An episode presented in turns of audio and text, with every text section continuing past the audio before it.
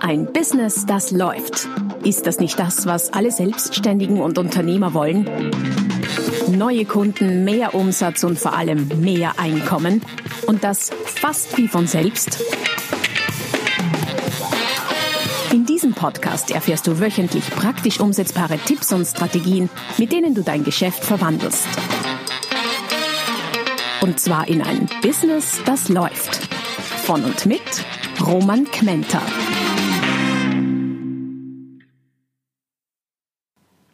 Hallo und herzlich willkommen zum Podcast Ein Business, das läuft. Mein Name ist Roman Kmenter und heute haben wir Folge Nummer 16 mit dem Titel Psychologische Preisgestaltung. Zehn praktisch umsetzbare, profitable Tipps für dein Business. Preispsychologie, eins der, so wie ich finde, spannendsten Themen im wirtschaftlichen Bereich. Warum? Weil, ganz einfach aus dem Grund, weil wir Menschen, Konsumenten, Verbraucher, Kunden, aber auch Verkäufer ähm, nicht annähernd so rational sind und entscheiden, wie wir das oft meinen und glauben. Oder um es äh, eigentlich noch mehr auf den Punkt zu bringen, wir sind gar nicht rational und schon gar nicht, wenn es um Preise geht. Ähm, das wirst du auch heute erkennen bei den äh, zehn Strategien und Tipps, die ich dir mitgebracht habe. In dem einen oder anderen wirst du dich vielleicht selber erkennen bei deinen Entscheidungen. Lass mich kurz ausholen. Die klassische Ökonomie ging ja immer davon aus, dass es den sogenannten Homo economicus gibt. Das heißt, den Menschen, der sich auf Basis von Zahlen, Daten, Fakten streng ökonomisch und rational entscheidet. Irgendwann ist man drauf gekommen, dass das Verhalten der Menschen nicht mit diesem Modell zusammenstimmt in vielerlei Hinsicht, oft gerade konträr ist. Und daraus ist ein neuer Zweig der Psychologie entstanden oder der Ökonomik, nämlich die Verhaltensökonomik. Und als Teilbereich quasi davon hat sich so etwas wie Behavioral Pricing entwickelt. Worum geht es? Es geht um Preisstrategien, die angepasst sind an das, äh, an das Verhalten von tatsächlichen lebenden Menschen und nicht an äh, Modelle von Menschen und Entscheidern, die es so nicht gibt. Und äh, zum Thema Behavioral Pricing und Verhaltensökonomik gibt es unendlich viele, so nach meinem Dafürhalten, wissenschaftliche Erkenntnisse auf Basis von Studien. Und ich habe für dich heute, ich sage mal, ein, ein, ein paar der allerspannendsten und wichtigsten und so wie ich denke, für dein Business auch äh, optimal einsetzbaren Tipps mitgebracht. Aber lass uns gleich in Medias Res gehen hier. Preispsychologie. Tipp Nummer eins: Beginne mit dem teuersten Produkt. Was heißt das? Wir sind es gewohnt, bei Aufzählungen 1, 2, 3, 4, 5 unten zu beginnen. Wir beginnen Bücher bei Seite 1 und nicht am Ende klarerweise und auch den Film schauen wir vorne, beginnen wir vorne anzuschauen und nicht den Schluss zuerst. Das würde ja auch alle Spannung nehmen. Allerdings ähm, haben Studien gezeigt, dass in bestimmten Fällen es zu mehr Umsatz und zu höheren Durchschnittspreisen führen kann, wenn wir oben beginnen mit Preisen. Was meine ich damit?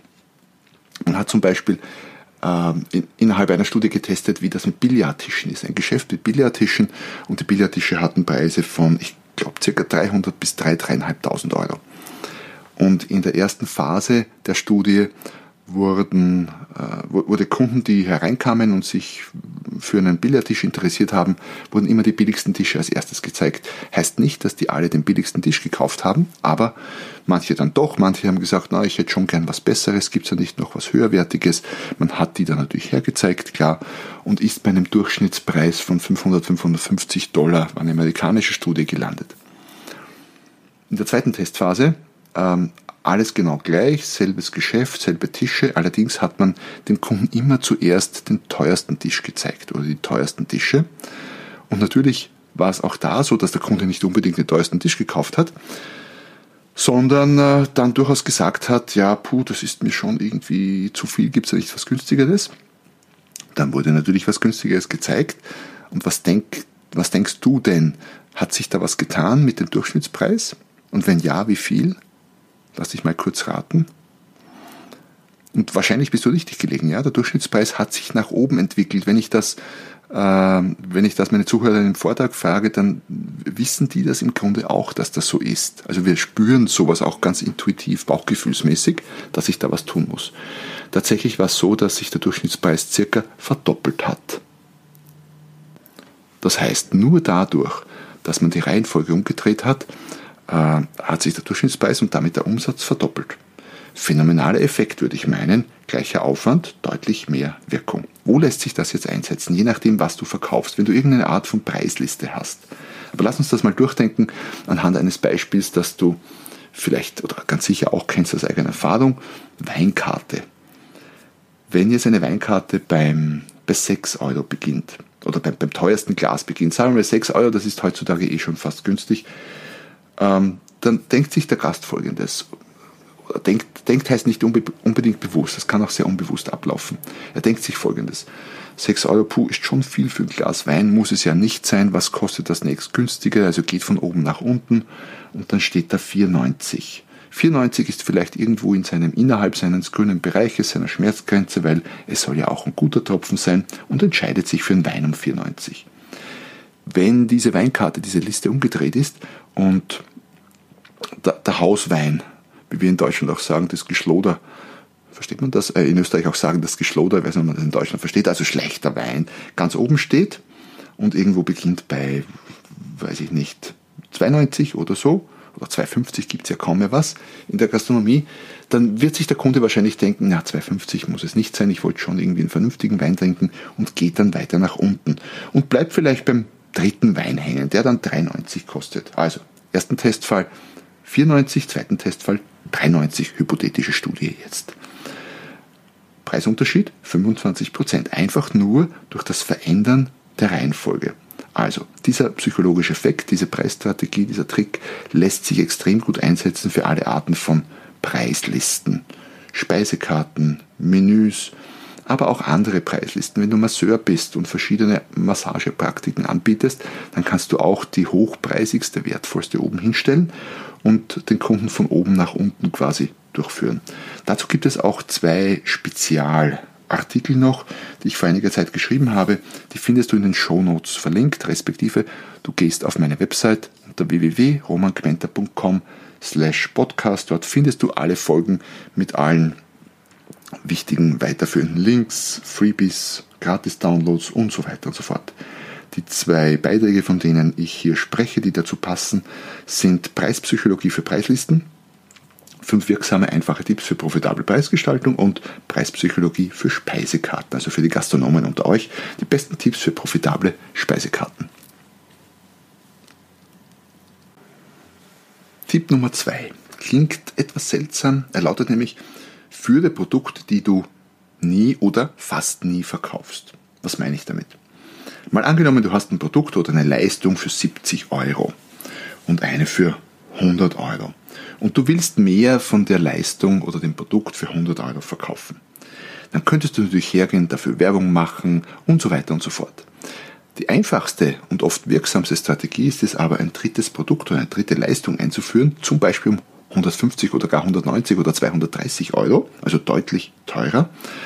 Und äh, was man oft beobachtet, ist der Effekt, dass dadurch das Produkt oder die Leistung um 100 Euro plötzlich deutlich öfter gekauft wird. Warum?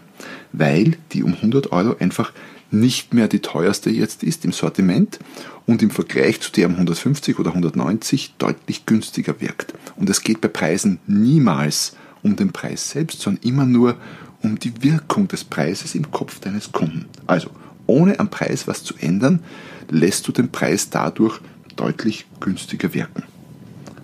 Tipp Nummer zwei, führe daher Produkte, die du nie oder fast nie verkaufst. Was das Schlimmste, was passiert, du verkaufst das Produkt nicht, aber dafür viel mehr von dem 100-Euro-Produkt. Oder, ja, im Worst Case verkaufst du das Produkt, wenn es vernünftig kalkuliert ist oder die Leistung, dann ist das doch eher ein Anlass zum Feiern, würde ich meinen. Preispsychologischer Tipp Nummer 3 lautet, biete deinem Kunden einen Abzug statt einem Aufpreis. Wir Menschen gewinnen lieber statt zu verlieren. Okay, das ist jetzt wahrscheinlich nichts wirklich Neues und Erstaunliches für dich. Was hat denn das mit Preispsychologie und mit deinem Business zu tun? Es gibt Situationen, wo du vielleicht die Möglichkeit bietest, irgendetwas zusätzlich zu erwerben oder so ein Zusatzprodukt und dafür einen Aufpreis verrechnen könntest oder eben einen Abzug abziehen kannst, wenn man diese Zusatzleistung oder diesen Aspekt nicht wählt. Und Studien im Behavioral Pricing haben festgestellt, dass Abzüge besser ankommen als Aufpreise. Klar, man erspart etwas bei einem Abzug. Bei einem Aufpreis heißt das, ich muss mehr ausgeben und das ist schmerzvoller. Ein paar Beispiele dazu, wie du das einsetzen könntest. Ähm, wenn zum Beispiel eine Boutique einen Abzug gewährt, sprich eine Ersparnis gewährt bei Barzahlung statt einem Aufpreis bei Kartenzahlung zu verrechnen.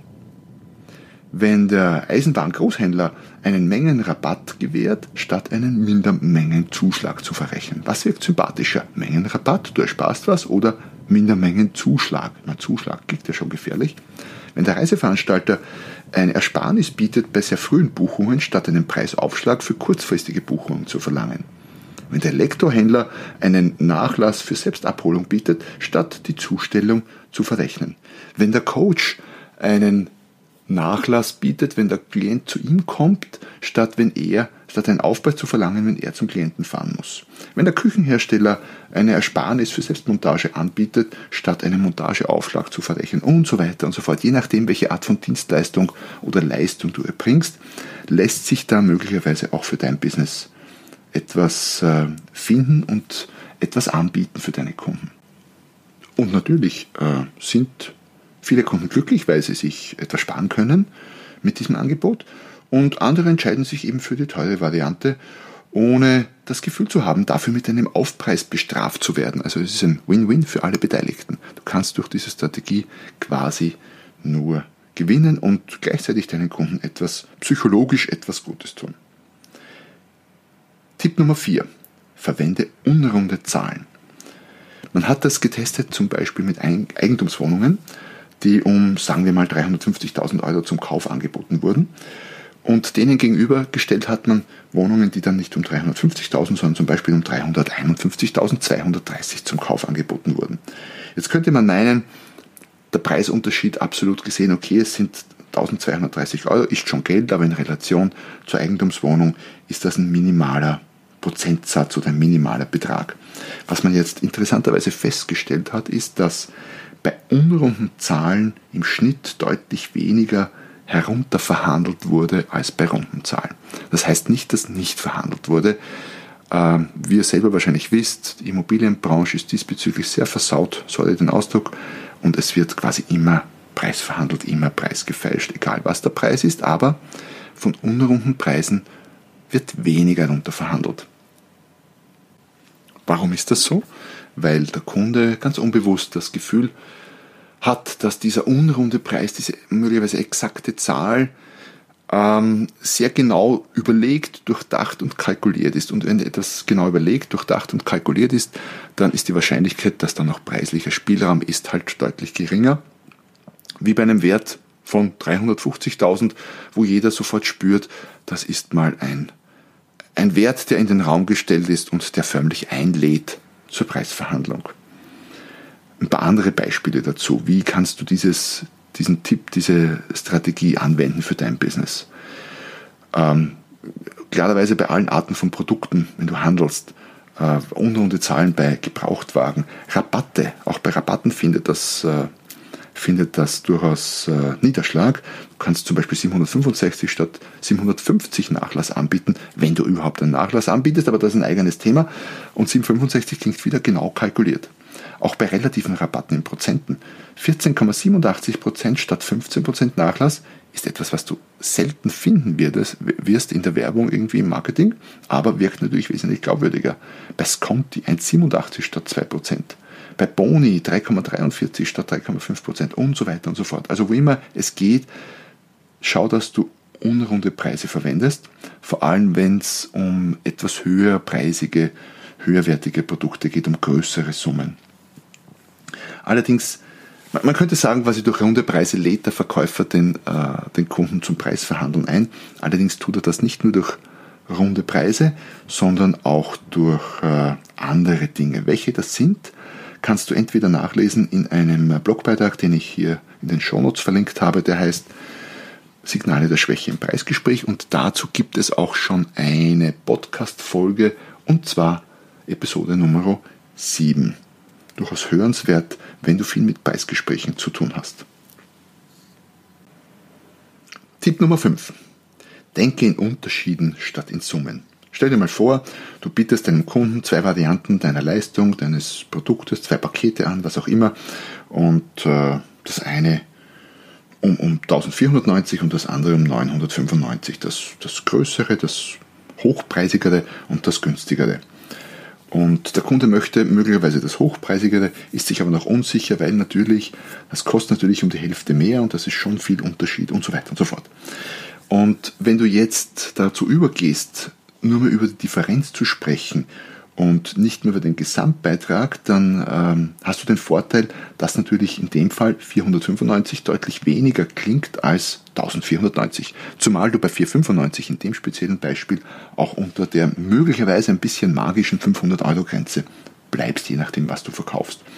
Das heißt, du konzentrierst dich bei diesen beiden Dingen dann nur noch auf die Differenz und nicht mehr auf den Absolutbetrag, weil die 9,95 hat er quasi gedanklich schon gekauft und 4,95 klingt einfach viel weniger als 1094 und dieser Differenz kannst du den, kannst du dann den ganzen Mehrwert quasi gegenüberstellen. Also den all den Wert des Paketes für 1094 äh, vergleichst du dann mit der relativ kleinen im Vergleich dazu Differenz von 495 Euro. Auch so kannst du quasi den, den Preis psychologisch klein machen ohne ihn zu senken. Wenn du das noch auf die Spitze treiben willst oder weiterführen willst, dann kannst du den Unterschied auch noch runterbrechen, wie es äh, im, im Leasing-Bereich zum Beispiel gerne gemacht wird. Für diesen tollen Wagen investieren Sie pro Tag nur, ich weiß es nicht, 13,95 Euro. So, also Unterschiede statt Summen ist die wesentlich bessere Variante in vielen Fällen. Strategie Nummer 6. Verwende bei niedrigen Zahlen Prozente und bei hohen Euro. Speziell wenn es um Ersparnisse geht. Man nennt das auch die 100er-Regel. Was heißt das? Ähm, stell dir mal vor, du hast ein Produkt oder eine Leistung um 99. Da klingt ein Nachlass von 20% durchaus interessant für den einen oder anderen Kunden.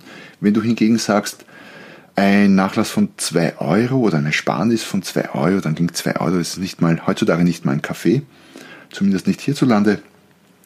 20% hingegen klingt deutlich mehr. Wenn du ein Angebot hast von äh, 1000 Euro zum Beispiel, dann äh, sind 20, wären 20% ja 200 Euro. Und 200 Euro ist durchaus ein nennenswerter Betrag.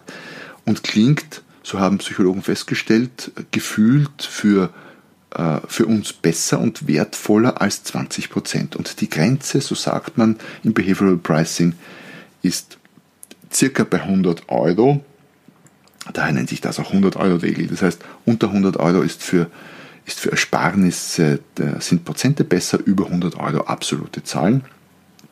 Wenn es natürlich nicht um Ersparnis geht, sondern um Aufpreis, dann musst du es gerade umdrehen. Also gewöhn dich daran, quasi mit Prozenten und, und absoluten Zahlen zu jonglieren und diese gezielt einzusetzen, je nachdem, was du wie wirken lassen willst und was mehr oder weniger wirken soll oder aussehen soll bei deinem Kunden. Auch hier wieder eine Möglichkeit, quasi die Preishöhe in der Wirkung zu beeinflussen, ohne am Preis irgendetwas zu ändern oder zu tun. Preispsychologischer Tipp Nummer 7. Lass die Währungssymbole auf Preislisten weg. Man hat getestet äh, Preislisten mit Währungssymbolen, das heißt Leistung, Preis und Eurozeichen, zumindest hierzulande Eurozeichen. Währungs, äh, mit ausgeschriebenen Euro hinten dran stehen oder Preislisten, Preislisten ganz ohne äh, Währungsbezeichnung, am besten abgeschnitten haben die ohne Währungsbezeichnung. Offenbar wirken diese für uns irgendwie weniger bedrohlich, äh, weniger teuer, weniger kostspielig und wir greifen eher mal zu oder eher auch zu höherpreisigen Produkten, wenn kein Währungssymbol dabei beisteht. Jetzt werden natürlich manche von euch sagen, Moment mal, ich muss ja meinen Kunden sagen, ob wir hier in Euro, in Dollar oder in sonst irgendwas verrechnen. Na klar musst du das, allerdings muss das nicht beim Preis direkt dabei stehen. Es reicht auch, wenn du es vorne in die Preisliste reindruckst oder unten als Fußnote oder je nachdem. Gilt nicht nur für Preislisten, sondern auch für Preisschilder und dergleichen. Also wenn es irgendwie leicht geht, lass die Währungssymbole direkt bei den Preisen weg.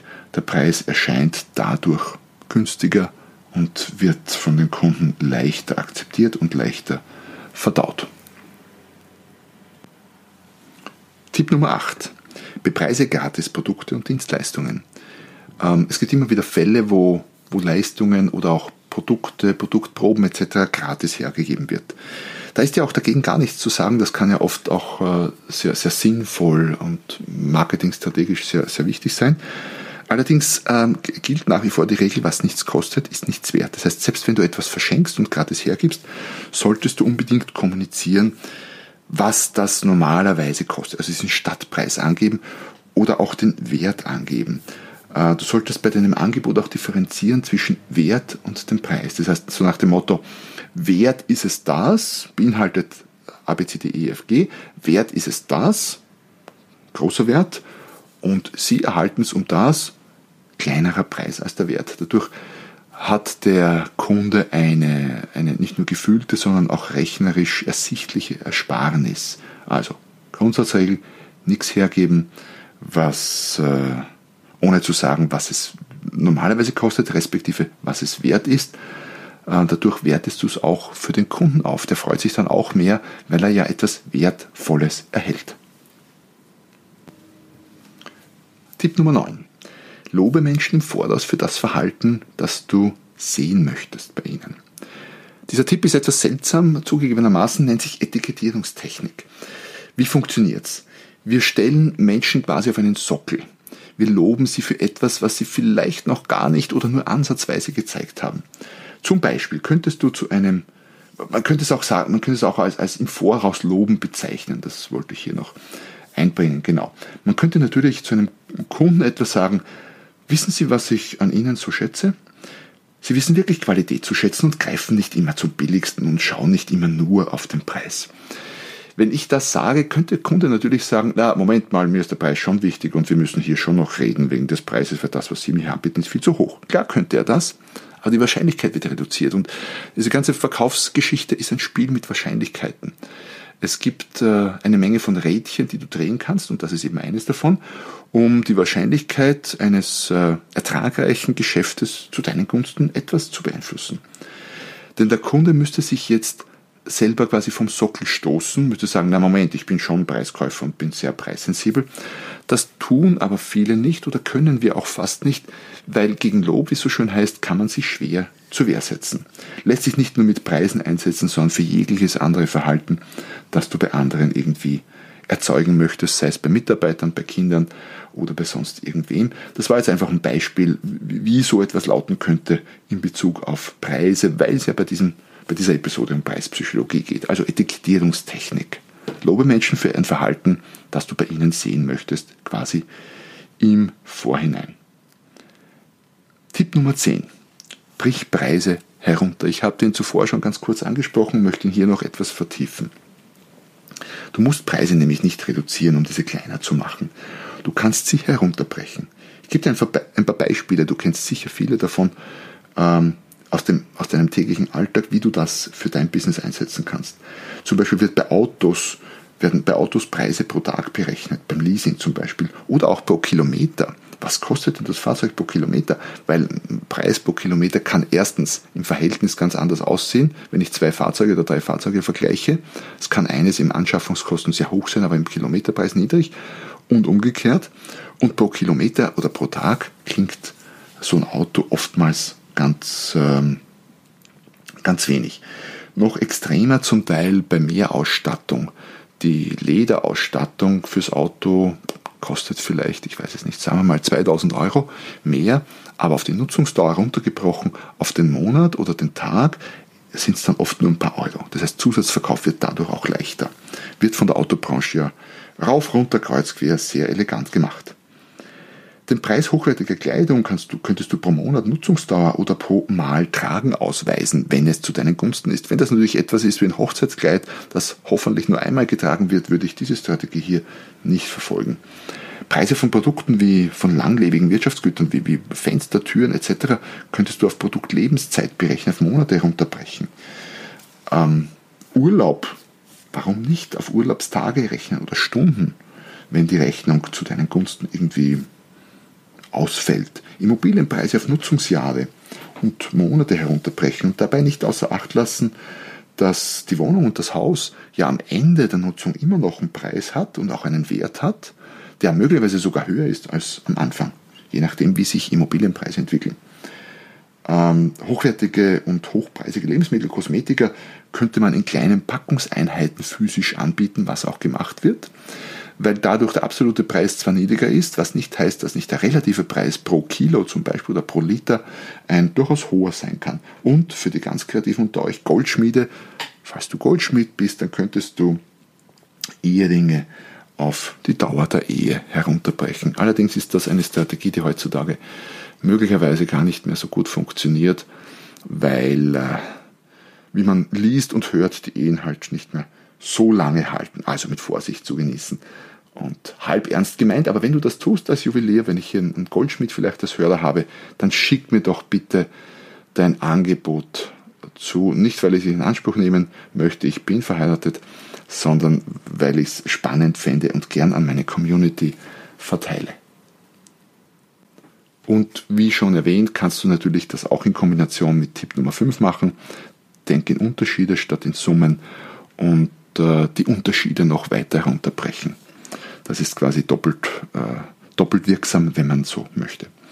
Ja, das war es heute mit äh, zehn praktisch einsetzbaren preispsychologischen Strategien und Tipps.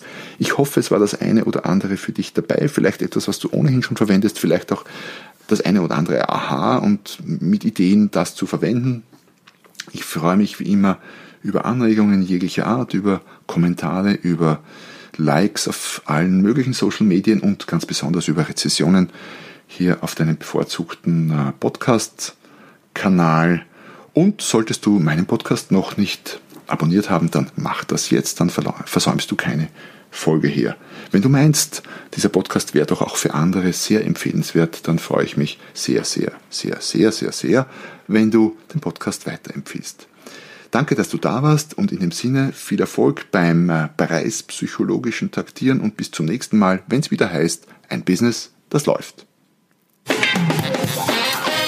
Noch mehr Strategien, wie du dein Business auf das nächste Level bringen kannst, findest du unter romanquenter.com. Und beim nächsten Mal hier auf diesem Kanal, wenn es wieder heißt, ein Business, das läuft.